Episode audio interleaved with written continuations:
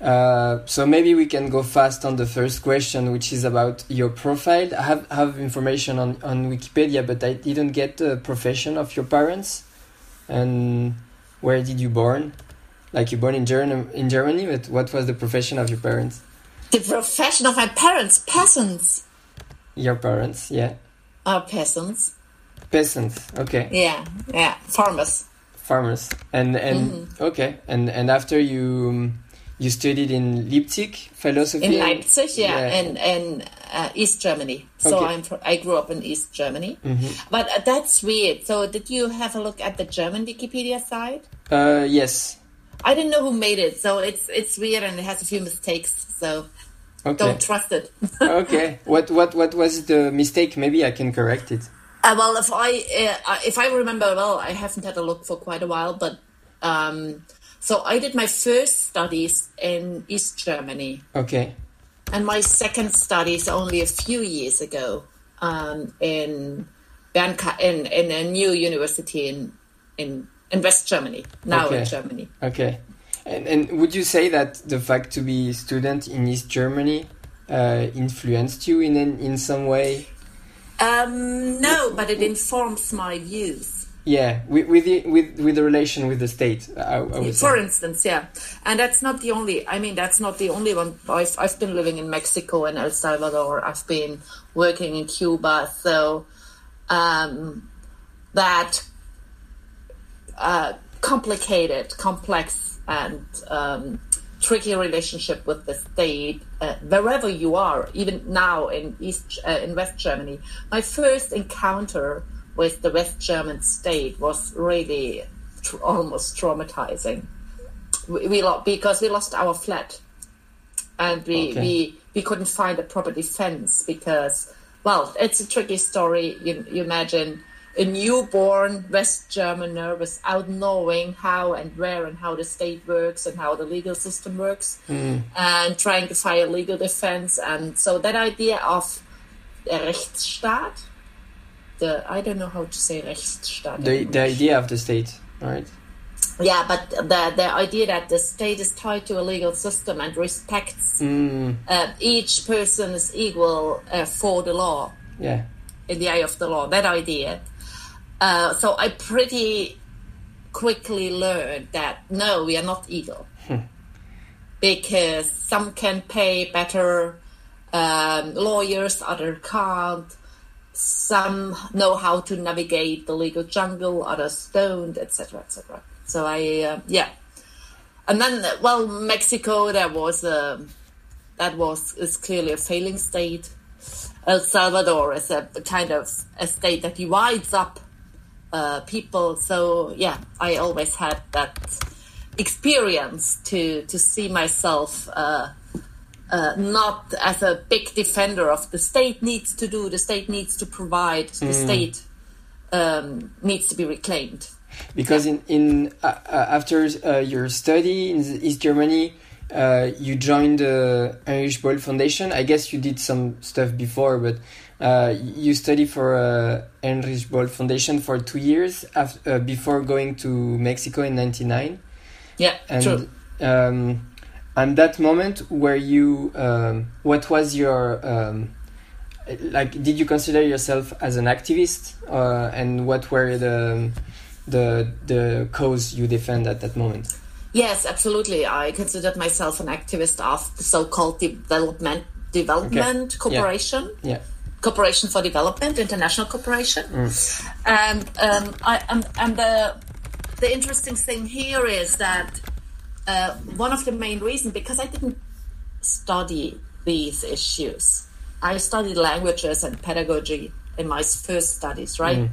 So I ended up to be an activist in the field of development politics, um, criticizing the state-led development de- development approach, um, and I was active in that field as an activist, but also as a professional because then I, I found a job in that field, so doing networking, campaigning, etc. And one of the main reasons, sorry, one of the main reasons is um, that I found like this topic addresses such a wide range of issues and problems and connects them because it's important how to look at the very idea of development. And well at the end how to how, how do you overcome the very idea of development? And also it connects our livelihoods and life forms with other people's livelihoods and life forms. So it was no coincidence that then um, in the 90s and when the whole globalization um, issue um, social movements were focusing on the globalization issues and the Battle of Seattle and, and this kind of thing. This was highly relevant to me because it meant that we need to fight for changing the conditions for people's reproduction of livelihoods. Mm. So it's about us, it's not about them, and this kind of thing. So that idea of connectedness and uh, not working in silos, but kind of open up your mind to how one problem is connected to another problem and how it is all about people's sovereignty, so to speak, and how to.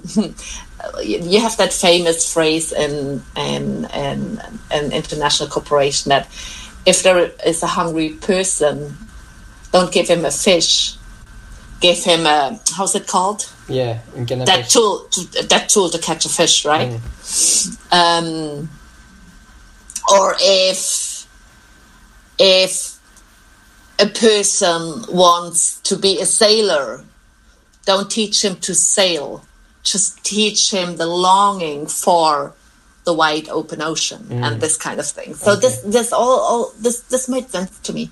Okay, and in '99, when you when you get to Mexico, um, uh, what was your interactions? Uh, did you interact with social movements like Zapatista? Like you, you say you were connecting people uh, in the Orange Bowl, but what what was your daily life and what was the connection? What was the people you connect with? Oh, uh, we were working. I mean, I was working as um, the head of, or it's, it's more it's kind of, of a job of representation mm. of a German institution. Okay. And you're you're always supposed not to forget about your role, mm. right? Like to uh, obviously we didn't do that because we were pretty independent, and um, I was working. I was. Um, shaping and reshaping and rethinking the programmatic focus in the whole region, which is Central America, Mexico, and Cuba. So you need to focus on what kind of topics can we even think about that makes sense to work on amongst such a diversity of countries as Mexico, Cuba, and Guatemala, where the which are completely different, mm. and, and so which is and I mean one topic is crucial and it very well fits um, the the general the general profile of Heinrich Böll Foundation, which, which is environment. Okay environment and degradation and erosion. And um, another topic was, which is very much linked also to the idea of emancipation, which again is very much linked to the idea of the commons I defend uh, nowadays, um, is feminism and care work. And the idea of how do we rethink economy from a feminist perspective um, how do we make visible the unseen, the invisible, etc. Uh, water issues, issues related to water and land, issues related to gene um, manipul- genetic manipulation, as attached to the legal system, which is free trade agreements. And and you say you talk about those topics, but what was the the relation you had with those topics? Did you speak with uh, social movements, like for example Cochabamba uh, for the water? Of of course, yeah, of course. Because well, uh, one of a very concrete example is, I mean, we usually we were working with um, so-called NGOs, right? Like for instance, I don't know. Um, uh, a group of journalists in Mexico City to make visible feminist themes in a wider public, but also a group of defenders of human rights, which defending human rights in Mexico very often means defending land and water. Mm. Um, but we were also focusing on connect um, um, projects that connect countries, like the Latin American Water Tribunal. And the Latin American Water Tribunal was one a bigger part of the, the, the, the, activities organized by social movements against the official water um, water summit, which was held in Mexico in 2002, I guess. Um, and a, a recurrent topic that came up there is is that that, that notion of erosion. Mm. Erosion of soils, erosion of social ties, erosion of and degradation, um, erosion of uh, I don't know diversity, and um, it was in two thousand six, no, in two thousand four when we had a conversation with, you might know them, uh, the Etc. Group, ETC, uh, founded by an alternative Nobel, Pat Mooney, and Etc. I was focusing on, on what I would now call enclosures. So mm. we had a, we had an encounter there uh, in the floor of our office. The office was about to be opened. Like, oh no, it must have been in 2000. I don't remember. And and then Silvia Ribeiro from Etc. Group said, you know, the, the, the, important topic to focus on is enclosures. What, what is this? What are enclosures? And she began to explain to us how enclosures happen in very different ways, like by economic power, mm. legally, uh, politically, but also enclosing our minds. And this was kind of, oh, wow, this is a concept that connects fights. The, the struggle for water, the struggle for land, the struggle for no manipulation of um, the, the, the, human genome, the struggle, and this was uh, where the software comes in. When we invited the free software um, activist from Argentina, Beatriz Busaniche, and we invited her to explain to us what happens, what what does enclosure mean in your field, mm. and and and she spoke to uh, a huge international conference we had organized by the time. And she she listened to all those peasants and water activists and seeds activists, etc., etc. And then she opened up her computer and she said, it was her turn speaking, right? And and she said, "Whom is your computer working for?" And people were like, "What?" and she explained the whole enclosure of software mm. And the moving away from free and open source software towards proprietary software and introduced Richard Matthew Stallman to us, etc., etc. And this made completely sense to me to say if enclosure is the thing that happens where um, the productive infrastructure is most dynamic and most important. Like where land is important, you enclose land, and where software and information is important, you enclose software and information, right? And where industrial infrastructure is important, yeah, you turn it into a commodity. So if this is true, then what is the counter movement? What is the counter? um, how could I say, what is the counter notion that challenges enclosures, but not as a notion, but as an activity. Mm.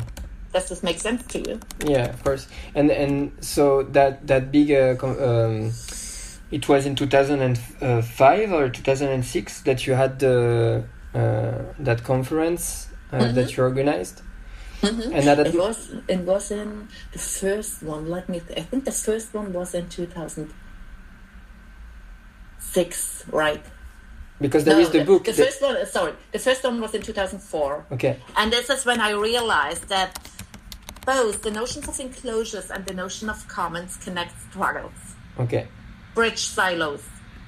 And not only between, for instance, peasants were the, the, the peasant movement. They were Via Campesina, and yeah, they yeah. were happy to connect to, I don't know, water activists and to seeds activists and to genetic engineering in human mm. bodies activists. But then connecting them to um, the free software movement was completely kind of complete something completely different. And until today, it's hard for us in our ontologies. You will see that we always combine the so-called digital t- commons with the so-called traditional commons. Yeah. And to make one point before, I mean, you didn't ask the question, but that's for me the most important message. For me, at the end of the day, there is no such thing as a digital commons. Mm. It is a commons or it is commoning in digital contexts. Yeah. So there's no no specific specific point about an urban commons. It is a commoning in an urban context. There is no specific point about a rural commons. It is commoning in a rural context. The specifics are in obviously it's you will have different rules if you need to deal with water or if you need to deal with software. That's obvious, but that's about access and use rules. That's something very concrete. But conceptually, or you common or you don't. Mm. We, we are going to get there. So in, in 2004, uh, there is the fir- uh, what is the name of the Argentinian? Uh, That I put it in the chat. I put it in the chat. yeah, and and after in 2006, it, it is the so in 2004 it's the first time you you uh, start to uh, hear, hear about commons, and that's what like that was the first. Okay. Yeah, and then we, we even started.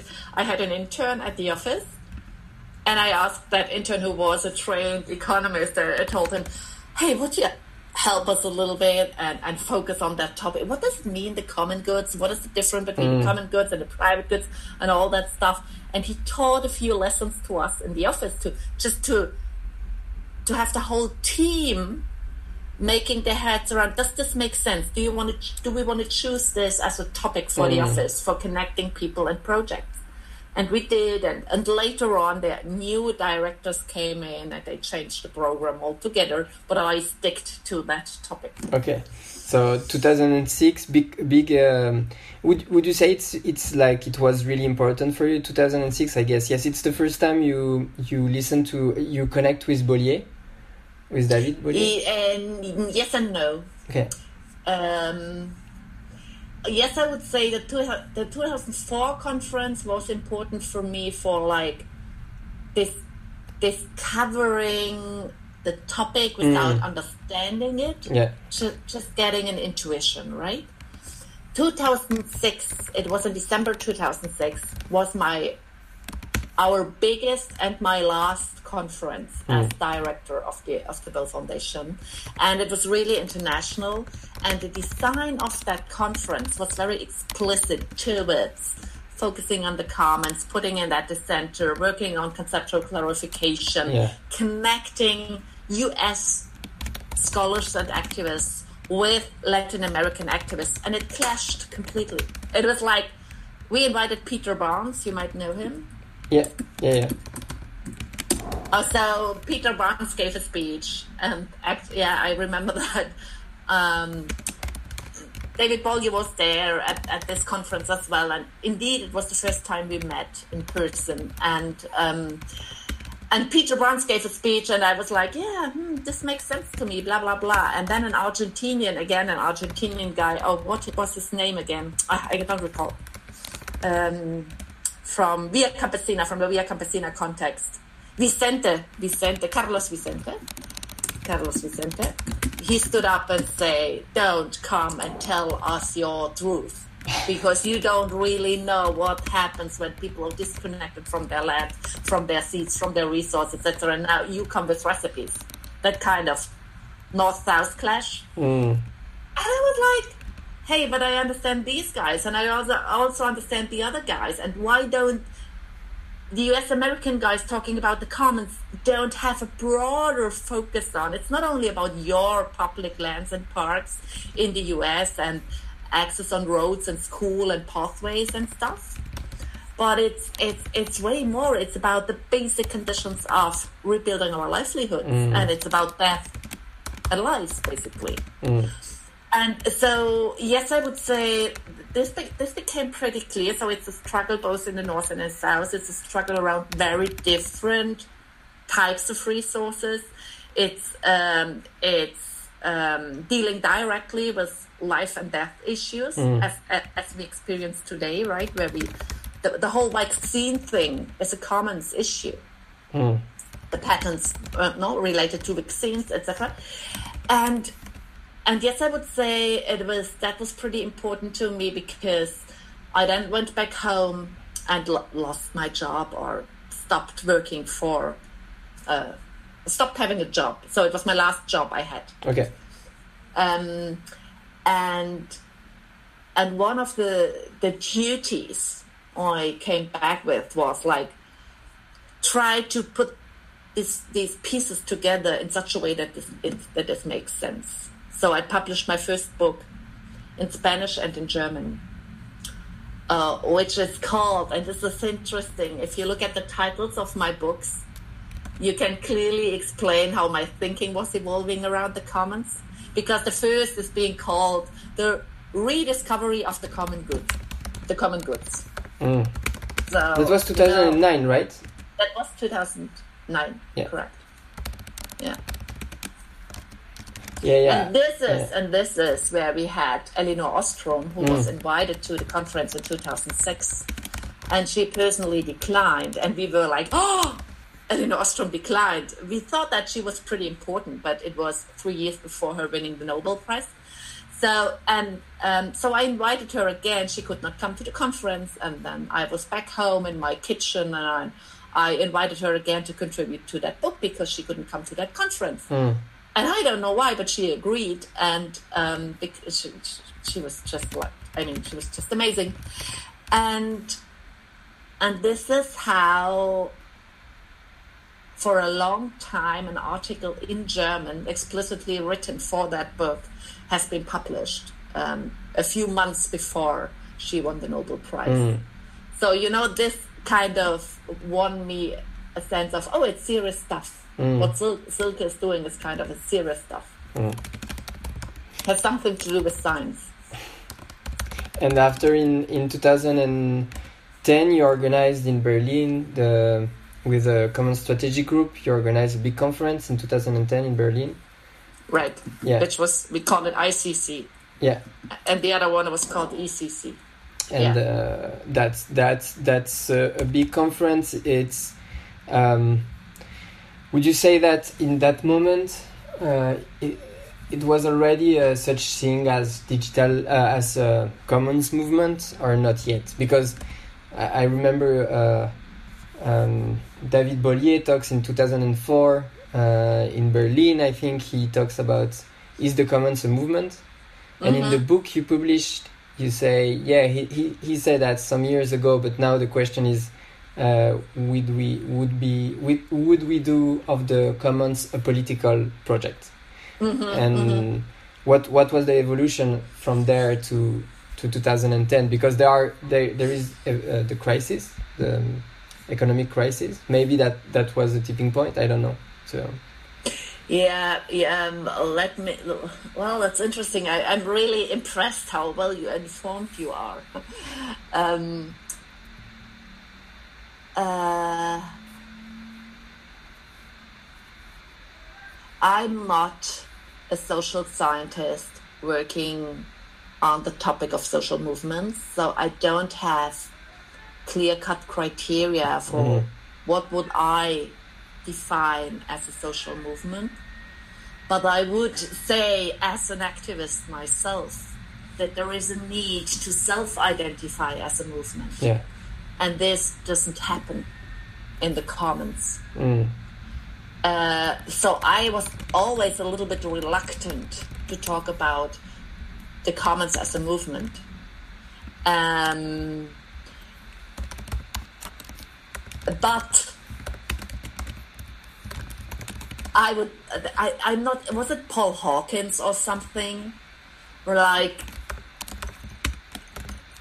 kind of really giving the importance to all the environmental struggles going on in the world. And I think it was Paul Hawkins, but I don't remember.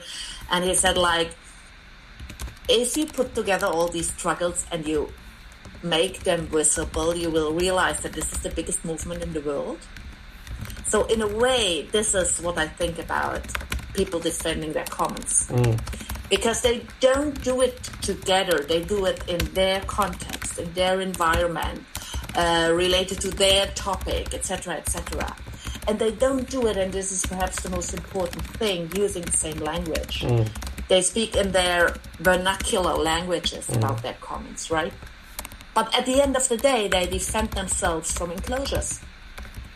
So they again, I come back to to me, the counter notion of enclosure is common uh, commoning. Mm. so they try to gain some or to, to hold or to defend some sovereignty on defining their own conditions, living conditions, working conditions, etc., conditions of being, and and this is what everybody does, being it in Korea or Indonesia or Germany or you you you name it. But they they are not connected because they don't speak the same language. Mm. And I don't only mean one speaks Indonesian and the other one speaks German. I mean they don't conceptualize things, not even in a similar way, but in different ways. Mm. And this is really this is the work we do. Try to still connect the silos, connect the thinking, and find a language that helps you self identifying with a commons approach. And you don't need to call it like that. Mm. So, in that sense, that said, I realize the more I'm into it, the bigger the field.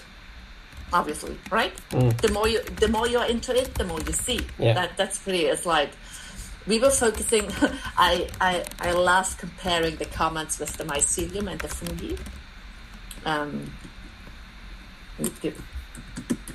so we were working. We were working on the fungi, right? Mm. We were we were looking at projects, and we realized that each fungus is different. Each project is different because it very much depends on the environment, etc., etc. Now we are focusing on the mycelium what is it that nurtures commoning? What is it that creates the condition for commoning to be more normal, so to speak, more pervasive, Mm. more impactful? And this is where um, the political political dimensions comes in. So it's not only doing the economy differently, it's also providing different types of infrastructures reorganizing our relationship with the state. This is where my interest for the Commons Public Partnership comes in. Of course, we need to provide, not only kind of clarify our relationship with the state, but asking the state for providing institutions and infrastructures that that make commoning easier. Mm. And the commoning uh, concept, you you start to use it uh, around 2000 and after 2010 uh, with the influence of Peter Linebaugh, for example, or what was the what was the influence? Oh, I I almost forgot. Perhaps the most important um, the most important event of it all was in 2008, I think, in Graz. Where some activists in Graz, which is called Elevate Festival,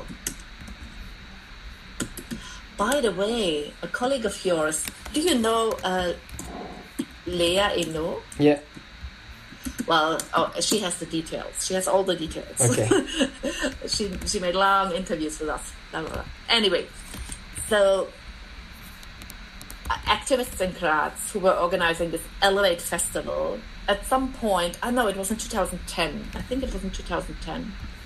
Anyway, have a look at Elevate the Commons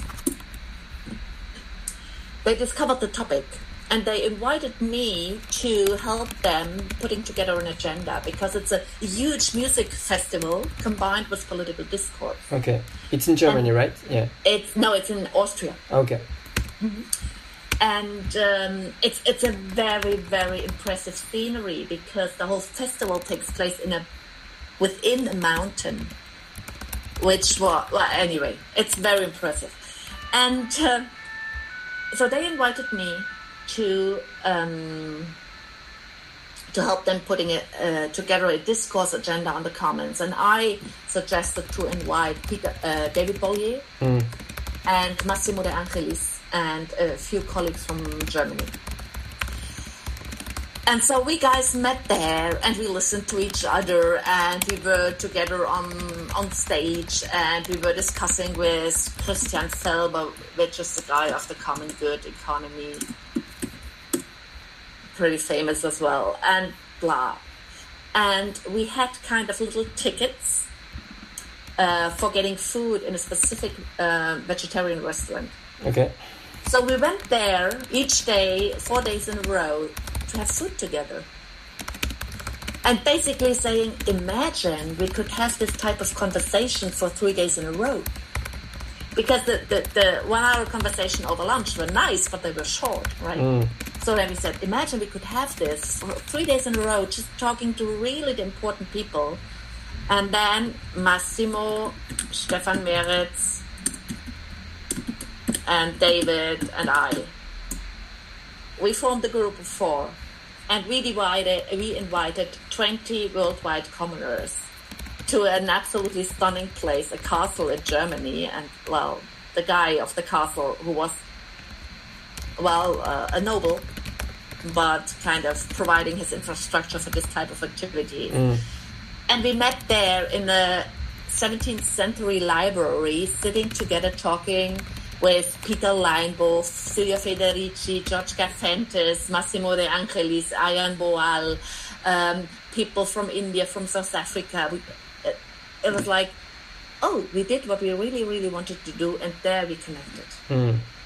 Um, That was and- what year? Yeah. In what year was it? It was before the Berlin 2010, right?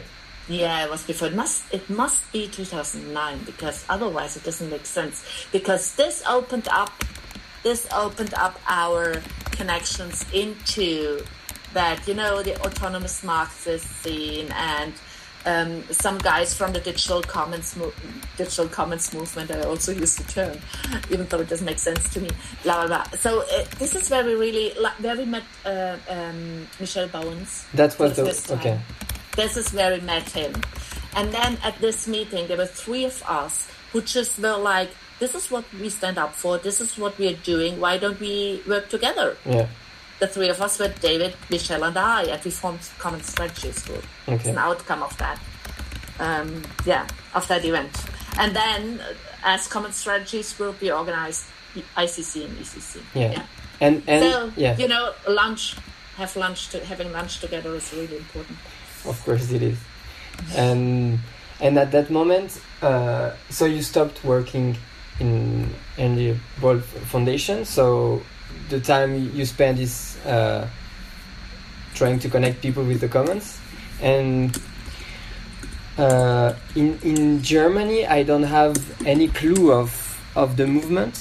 Uh, you you start um, uh, an association of the commons in Germany.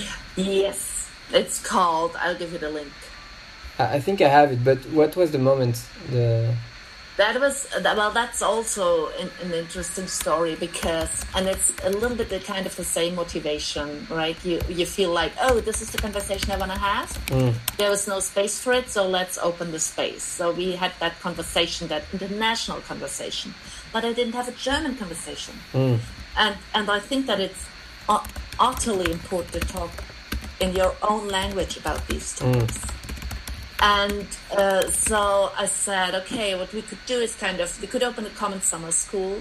So I organized with um, an Austrian colleague, and that Austrian colleague has also worked at that Elevate Festival. okay, Uh, her name is uh, um, Brigitte Kratzwald. We organized a common summer school. And this this common summer school kind of I don't know, it really changed people's lives. So it's not an hour over lunch together nor three days in a row in um, a 17th century library, but it's it's a week, a full week in a beautiful setting, day and night. And um, as the week goes by, people sleep less and less and connect more and more. okay. What was the, the year of that?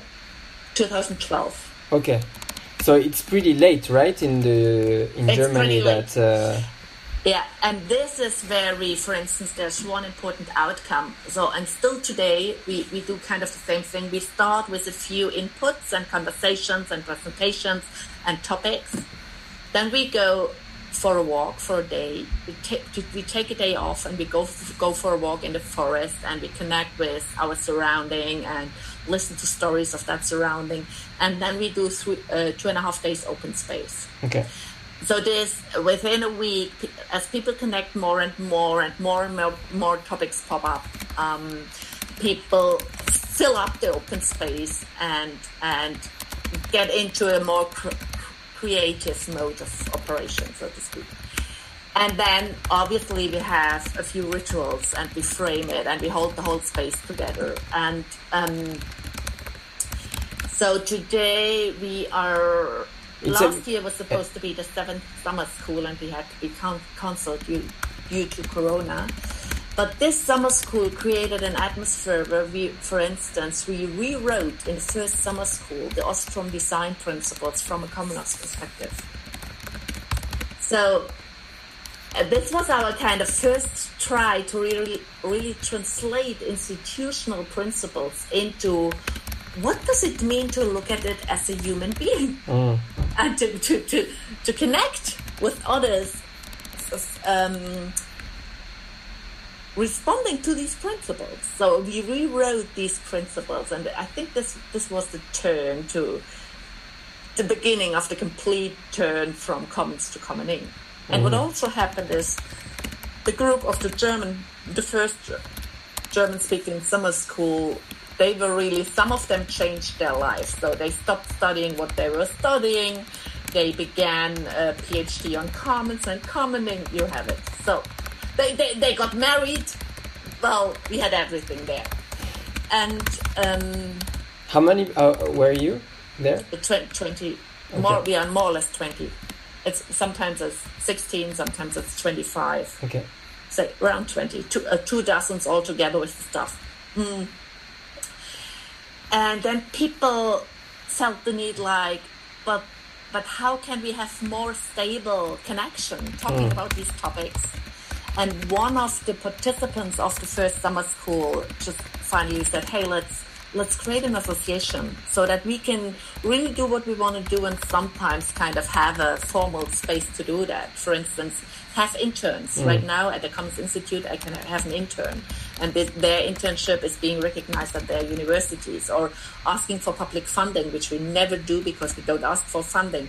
But you know, having a clear relationship. Um, between us, our institute, and the state with regard to money and taxes and stuff. All this is, is settled. So we have our Commons Institute, and this was founded formally at the beginning of 2014 Okay.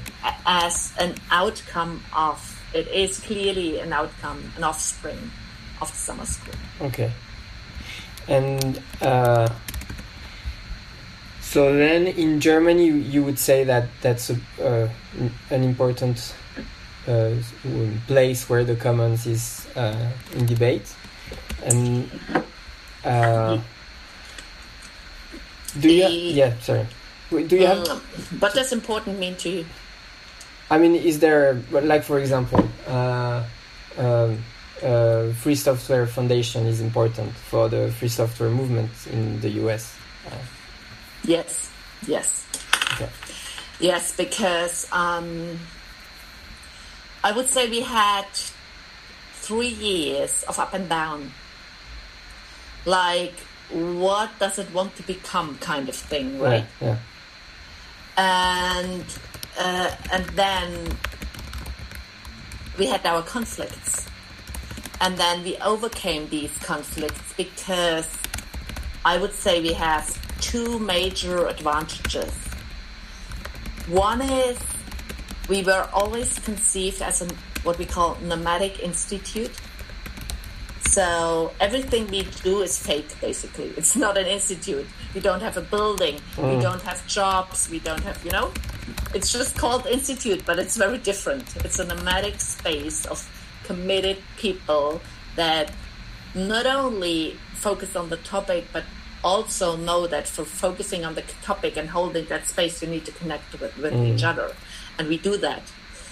That's one thing. And the other thing is um, we had from the very beginning very uh, a huge diversity of people. Like we really have people coming from the climate, social justice movements, etc., and people from the free software movement, like Stefan Meretz. He clearly comes from free software. And we have activists, people who put their hand in the earth, so to speak, and we have very highly trained people like, I don't know, PhD philosophers, PhD chemists, PhD, you have it. And this diversity of approaches and backgrounds, and also political backgrounds, and uh, the shared need for respect and um, connecting at a personal level in order to overcome institutional conflicts or political conflicts. Uh, think I think it has held us together. So we managed, for instance, we managed to hack the law in such a way that the law that prescribes the way you have to organize an association is pretty hierarchical in Germany. Mm. And we said we don't want that. So what do we do? And so we did it our way, but still kind of meeting, uh, uh, complying with the law. Uh, mm. how's it called? Applying the law. And um, it works for us because we do everything very consciously, I would say. Mm. And did you engage in, in political fights with the, that association? Or it's more uh, about talking together and uh, writing stuff, blogging and no, we have a lot of yeah. We have we have conflicts. We have conflicts about Corona. Guess what? Um, we have conflicts about how to relate to those to to the right. Mm. We have conflicts about how to uh, about property related issue, the role of money. Uh, we have conflicts about um, epistemology. When you say conflict, it's internal, right? Uh, my, yeah, but we also say publicly that we don't we don't necessarily agree. Yeah. Yeah. My, my, question was, uh, do you had uh, political fights uh, in the outside? Like, no. did you did you engage yourself in like uh, uh, activist? Ah, ah, no, no, no. Well, no, we do this on a personal basis. Okay.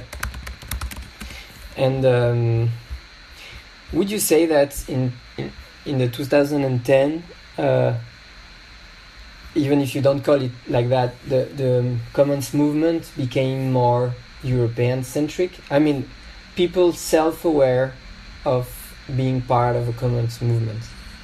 Would you say that it became more European centric?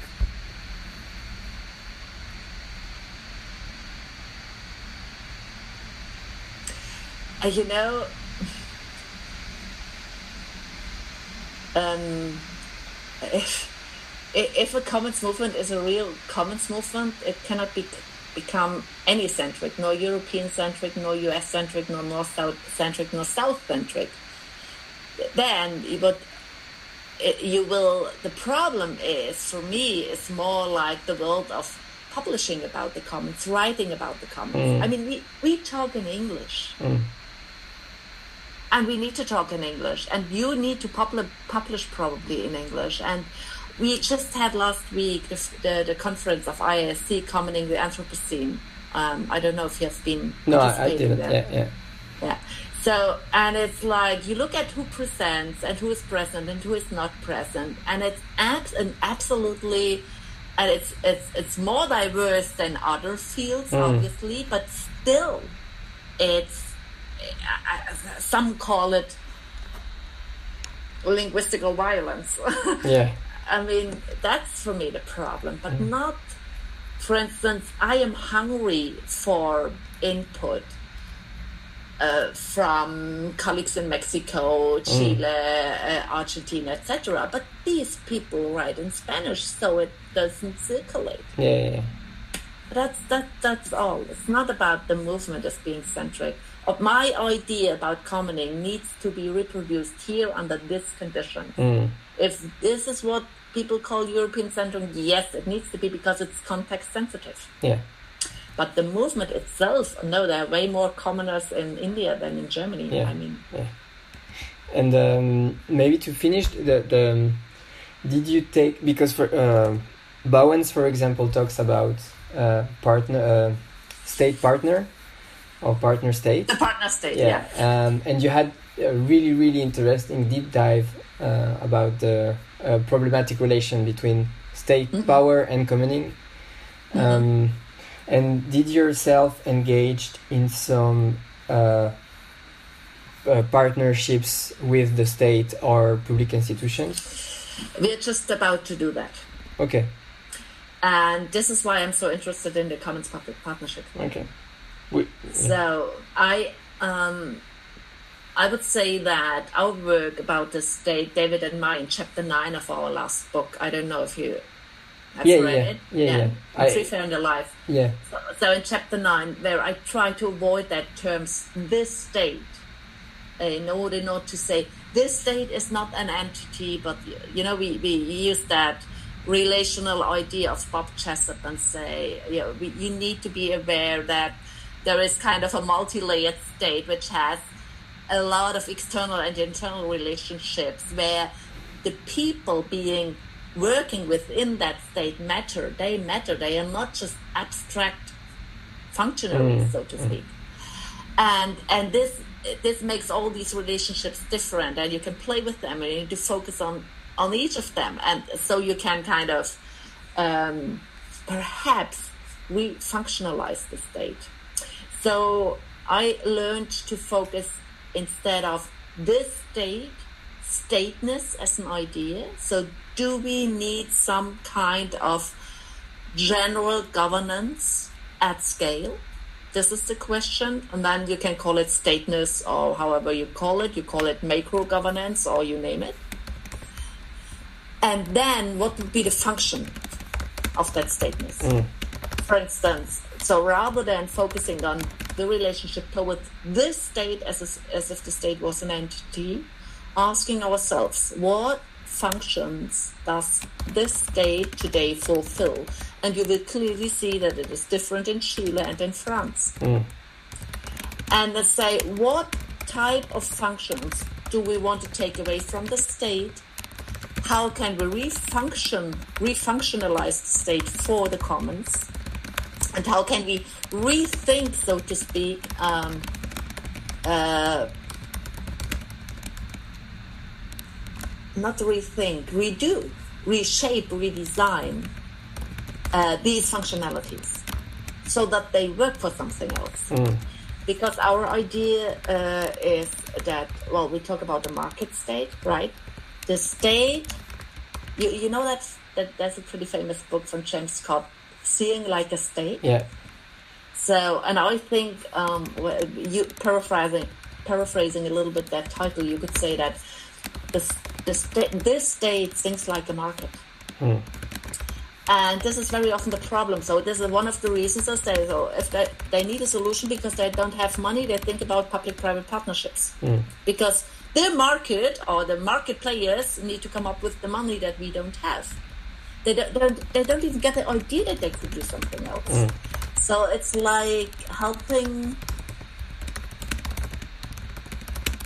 state functionaries to think like commoners in order to reshape their functions and the tools they use for fulfilling people's needs. Mm. Does this make sense to you? Yeah, of course. Yeah. And and did you had concrete uh, institutional? Sorry, and did you have? Yeah, yes. Uh, uh, did you had uh, concrete institutional uh, partnerships in in Germany, for example, or because, for example, Michel Bauwens did uh, had interaction with uh, Ghent, the city of Ghent, for example. Um, what we uh, just declared last week, and I think I guess it's for the first time. Um, when you say you, sorry? yeah, no problem. when you say you, it's Common Strategic Group.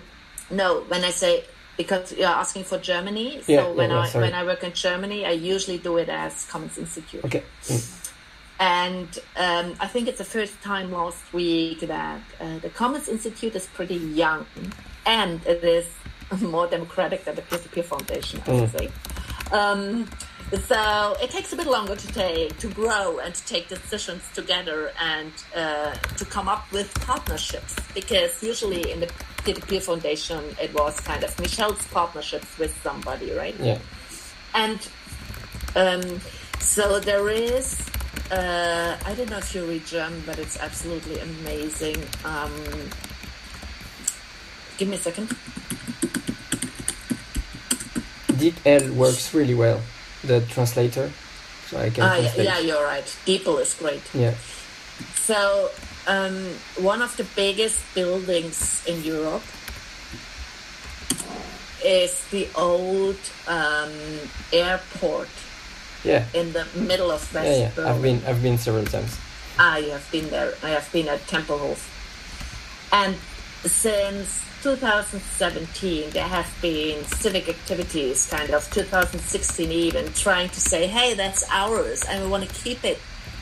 Uh, but basically focusing on the field. But then there is also the huge building. Yeah. And some said, okay, we, we want to take at least part of it and do kind of stuff for the great transformation there, blah, blah, blah. And there were a, a lot of groups who, who finally kind of gave up because the complications with bureaucracy. This was the main reason. And now, kind of a few months ago, within Corona, a new group started, and they are community organizers. They come from Extinction Rebellion. They bring along a new energy, and they made a public um, conference, a press conference last week. And it's kind of amazing how they have two pages articles in the Berliner Zeitung, or the same evening there were news in TV. So something is new there, something happens there, and I guess it's related to its election election year in Berlin. Okay. And so, and they reclaim, we know that um, redoing, rebuilding, reshaping that in, enormous building uh, would cost, what is it, 3 billion euro. And nobody can do it, and the state can't, and this is why everything stops, right? Nothing happens, not, nothing really happens. Too many obstacles, too much money needed, etc., etc. So why don't we just start? Let let give citizens the right to start and to build a place for transformation there. And they use that concept of common public partnerships. Okay. And I am right now working with a colleague in the city of Dortmund. What they did is that's really interesting. He is always also associated with the Commons Institute, and he um, comes from free software and also sees that concept as a connective tissue and picked up the idea of open source seeds. Yeah. You might need them, uh, you might know them, and brought it to a, a, a- bakery in, in Dortmund. It says that we have two high load projects in the city of Dortmund, which has, which is not as Berlin. It's not a shiny, uh, beautiful city where everybody wants to be, but with a lot of social problems, right? And we said, okay, we have the first open source bread and the first open source seeds. And we sent a letter to every household in Dortmund with the seeds attached and explain why it is important not only to have open source seeds, but also why the um, municipality of Dortmund switched to open software completely. And so he connects those fields, and I said, okay, let's discuss if we can do this in the framework of Commons Public Partnership. So we are starting this right now with Dortmund, Berlin, I don't know where it goes, and another rural project. So it's just, it's just like on its way. Okay. What I always have problems with is the lack of conceptualization, the lack of clarity. So, to use the idea of partner state, it's not operationalized. Mm. The idea of commons public partnership needs operationalization, Yeah. and the problem with operationalization, opera, operationalization Yeah. Is that it's tied to a specific legal system. Yeah, of course. So you can't do. We need to do ours. You need to do yours. Yeah. Uh, And still, I would like to learn which cases you use. we we can we can I, I can explain you what uh, are my um, cases. my cases. Yeah. Yeah. So nice, yeah. there is the first one. It's a um, database uh, that gathers together uh, public addresses and geolocalization. And it was a partnership uh, started in 2014, which called Base Adresse Nationale. And it was a partnership, Comment? Base Adresse Nationale. I will write it down. Yeah, write it Yeah. And it was a partnership between the uh, post office, which is now private, uh, with the National Institute of Geography, um, the administration that is in charge of open data, and with OpenStreetMap. That was the partnership. And uh, they didn't succeed because it was an official database and it was too hard to integrate the inputs of OpenStreetMap. It was too hard for them to. I mean, I can, I can go for a long time explain you why it didn't, didn't succeed, but it, it didn't succeed. Um, it succeeded a bit because now it's open, but it's not really uh, self-governed. And uh, there is another one. Uh, it's called OpenFisca, which is um, free software that turns the law into software, and it's used to, um, for example, uh, make make people know their rights, or it's made to for uh, deputies uh, to write the law and to know the impact of their law. And the only one that have that uh, software was uh, the Minister of Economy. So that was really important to open up that and software. It exists still now. It's used by the deputies, but uh, they didn't get um, financial stability. So they're uh, going from ministers to agencies to place to place to find some two or three years budget and they didn't get like they exist it's still open um, but it's not really stabilized. Maybe it's it will shut down but but it's still here and, and it's good because it's interaction between uh, public people and and uh, researchers. And there is a last one which is Decidim which I guess you know uh, the the Barcelona platform, and that's a more uh, successful story because they succeed to do the association, to get out of the uh, council. Like it was impulsed by the city, the city gave money, and now they they, they did a um, an association. But it's it's still young. I mean, the association have one year, and uh, the main um, uh, funding came from public institution. What type of uh, well, I'm I'm just working on the operationalization. So what, I, what I'm doing right now is like I'm focusing on what are the characteristics of public-private partnerships. Yeah. And how would I kind of rethink them from a commons public partnership perspective? And for instance, for me, it matters if we call it public commons partnership or commons public partnership, blah blah blah. And so I'm just working on this because um, I, in the general articles about the topic, I don't find enough material. And I also, through my patterns work, I sometimes realize that just looking at the examples helps you Of course, yeah. to, to coin the idea, right? Mhm. So what are the what are the um, uh, what is the in, what are the best articles you work with? Uh, or the, I- the best what is the framing you use what is the conceptualization you use I, I'm I'm trying to do it myself. That's yeah, one of the good. purpose of my thesis is to to to contribute. yeah, uh, I guess the more advanced people in that is are the Italians. yeah They they did a really good job, and because they they try to operationalize operationalize that. But uh, I have articles, but they are in French. i read french i studied Mm. french yeah. and and it's uh, but it's in books. But, ah uh, yeah that's uh, yeah but- yeah, yeah. But you know, it, it's it's come from a. I, I can send you the link because it's a book that was written after a conference, and it's the same like the the Italian uh, Yeah, talks yeah. about. So yeah hacking. No, but I, I agree with you. So it's work we have to do. And I was recently, uh, I was named to be a name. How's it called? Called to be a, um, a participant uh, in um, the board of a scientific newspaper news uh, journal of a Mm, scientific journal.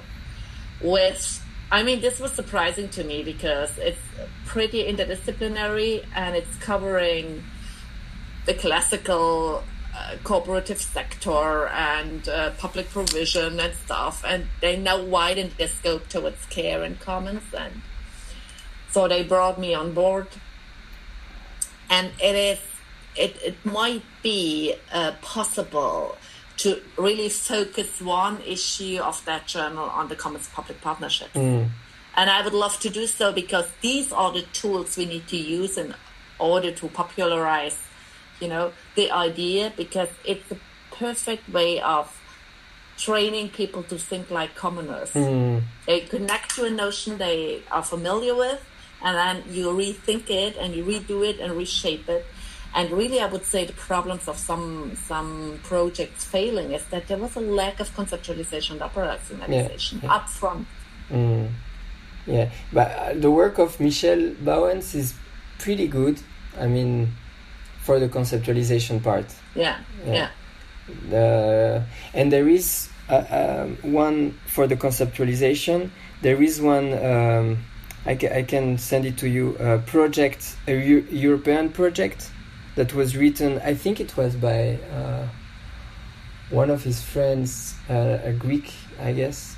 But I can I can send you the link. Alexis Pazaitis. Yeah, I think it it was him that wrote the note. Alexis Pazaitis. Yeah. I think. It was pretty. It was pretty good, but then again, I think you're absolutely right. Uh, it it needs to be operationalized in in each uh, country. Yeah, absolutely. I think it's Good. David Bollier who talks about hacking the law, and I think Yeah. it's it's Yeah, yeah. like for example in Decidim, they really try to act the law. For example, they try to know how the city can um, do calls uh, for a project. I don't know how, how you say uh, Mhm, command public, uh, and the problem is that uh, they can't uh, pick one person. They have to do competition, you know. Yeah. And the question is how to do a competition, but to privi- to do privileged for the CDM, and they, Yeah. they they find some ways to do that. And uh, but there are a lot of things going on. For example, now in France, they started to do in, instead of uh, called for a project for individ- individual project, they start to do pro- uh, calls for comments. So Ah, yeah. they they open the calls for comments. Like it's not for private uh, or, project or individual projects. They call for comments. Uh, there are other kind of ways you can interact. For example in france there is a cooperative. I don't know uh, the the, the name in, in, in english the cooperative. And uh, there is one cooperative in which the state is one of the partners of the cooperative which Mhm, is it, mhm. it was the first Yeah. time it happens. Uh, so I, I guess everybody Yeah, have to find their vehicles to to interactions. And th- this is a problem that um, I, sometimes, for instance, with the pattern language approach, I find like you coin the idea, and the idea helps you to Yeah. find your way. Yeah, So, and obviously, it doesn't resolve any practical, uh, all practical problems, but it guides you. It's like a guiding line, and that that's helpful. It's like a big map, and we, we are. I would like to contribute to map to to kind of the conceptual mapping of um, of the commons public partnerships. Yeah. and I hope to do so pretty soon. So I might reconnect with you at some point. yeah. Please, because for me it's the I, I'm trying to. I, I, I think I will do a postdoctorate, and my project of postdoctorate is about that. It's about public uh, commons partnership. Ah, So I will so I will be focused on that. To finish your PhD then. Yeah, my, I, I will finish it. Uh, I, I have to give my work uh, on September, and I will Oh, I will finish it on December. So Perfect. yeah, so yeah, that, that for for me that's one of the most important things we have to do now for the commons movement is is to find new institution, big institutional framework to to make commons and commoning possible. Yeah, Well, absolutely, Sebastian. So I will. I really am. I mean, that the the tricky part in that is that we have to do it within our uh, legal constituencies, but the general conceptualization can be done together. And um, and uh, I, I, might share some of the material I'm producing um, within the next few months. I don't know. It's not my focus right now, but as there is an opportunity to have a big project in Berlin, which is a flagship project, a project in the regional regional rural area where we will work work on in September, and that other project driven by the municipality itself in Dortmund. Mm. This might be the moment where we kind of publish stuff about it mm. and have having people implementing it, yeah. and then we can learn from it, right? Yeah, yeah. For I'm working with uh, people to do uh, because in 2022 uh, it's the elections in France, ah. and we are working on the, a program uh, to to say, okay, if you want to uh, present yourself uh, as a Commons uh, president, because now Commons became a lot of Commons washing. A lot of people. Yeah, yeah. So we want to create.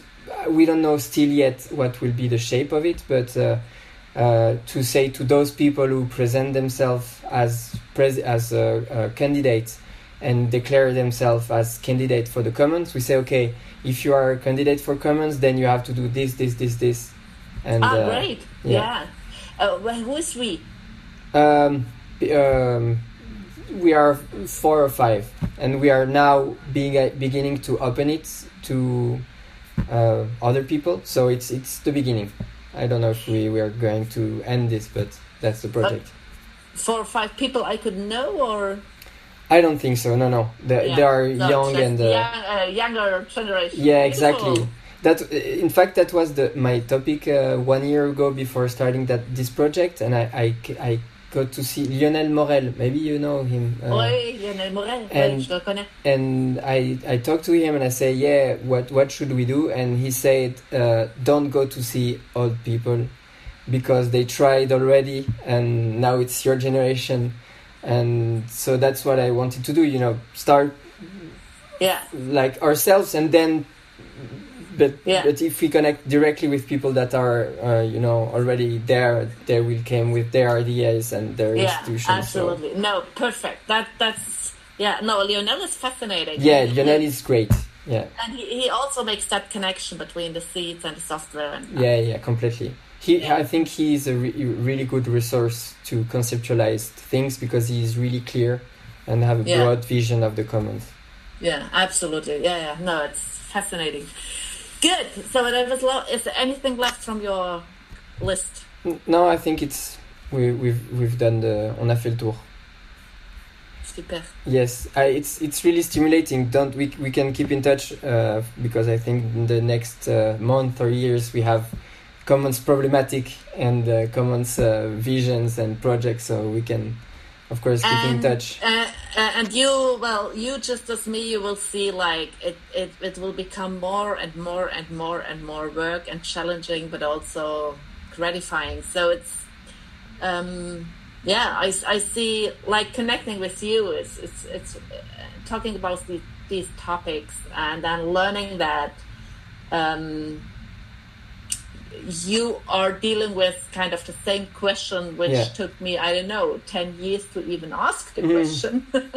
that's, that's really good. Yeah. And I think I, am I'm, be, be, I, I'm, I'm in this point because other people struggle, you yeah. know, to conceptualize. Yeah, yeah. that's the way it works. Yeah, Absolutely. yeah, yeah. Good, nice. So, uh, yeah, whenever you find something really interesting conceptually um, I, I, I read that. I, I more or less know about Italian stuff, uh, some stuff about Preston uh, in UK. You know, mm. there are some interesting articles about commons public partnerships and the Nesta group. Yeah. But it's not really. No, um, for me there is nothing uh, uh really. Yeah, sound and bound. Yeah. yeah. Yeah. Yeah. Absolutely. So we have to do this by ourselves. Yeah. Exactly. exactly. Okay.